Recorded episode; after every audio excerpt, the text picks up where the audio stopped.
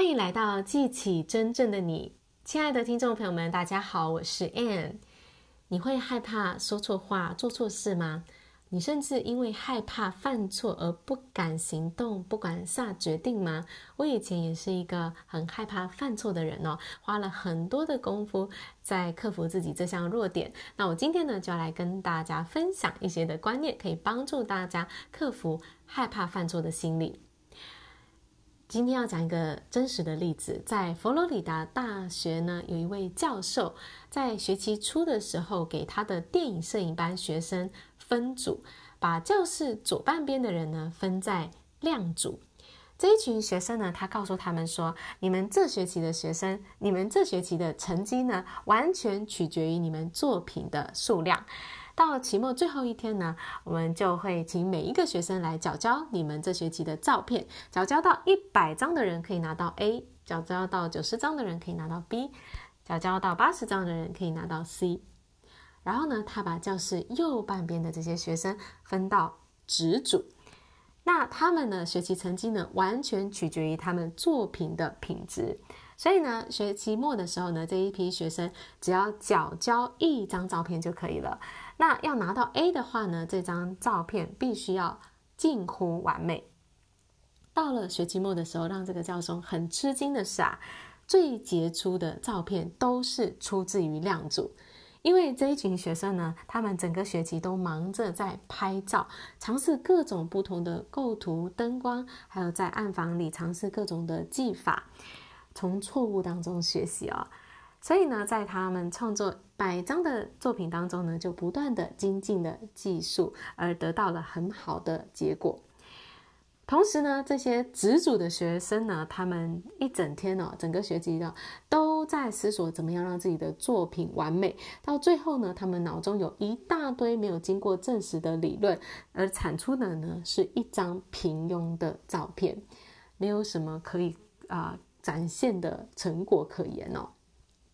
那这个呢，告诉我们说什么？就是，啊、第一个量组的学生，他们之所以有这么杰出的表现呢，是因为他们经过了大量的试错，所以呢，他们就不断的、不断的学习，不断的精进自己。但是呢，如果你一个你不断的去研究各种的理论，一直一直在想，一直在做规划，可是呢，你却没有实际的去经验、去行动，没有得到反馈的话呢，你就没有机会可以让自己进步了。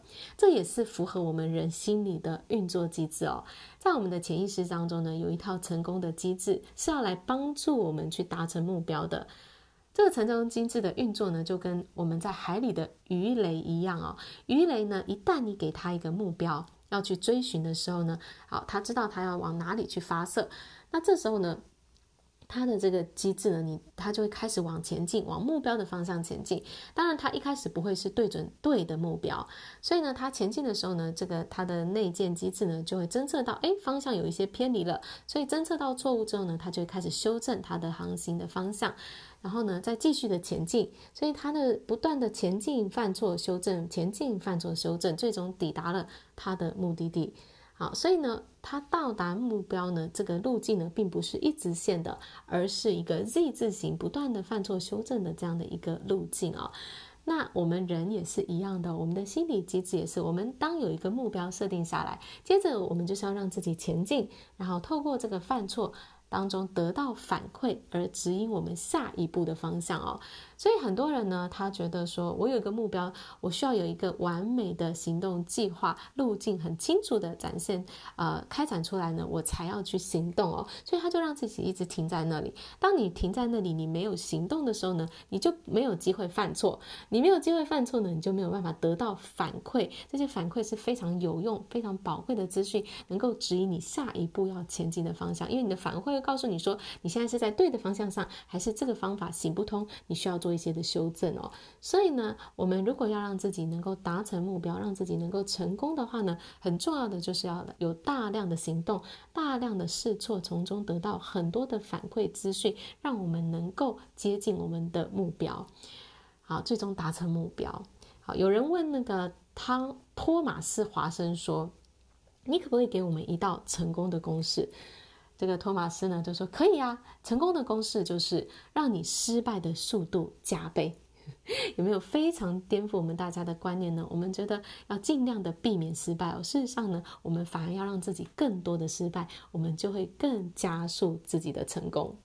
好啦，听完了这些分享，大家有没有跃跃欲试，想要让自己更多的失败，更多的犯错呢？因为你要记得，犯错是非常重要的，它提供我们宝贵的回馈资讯，让我们知道我们的下一步要怎么往前进，可以更接近成功。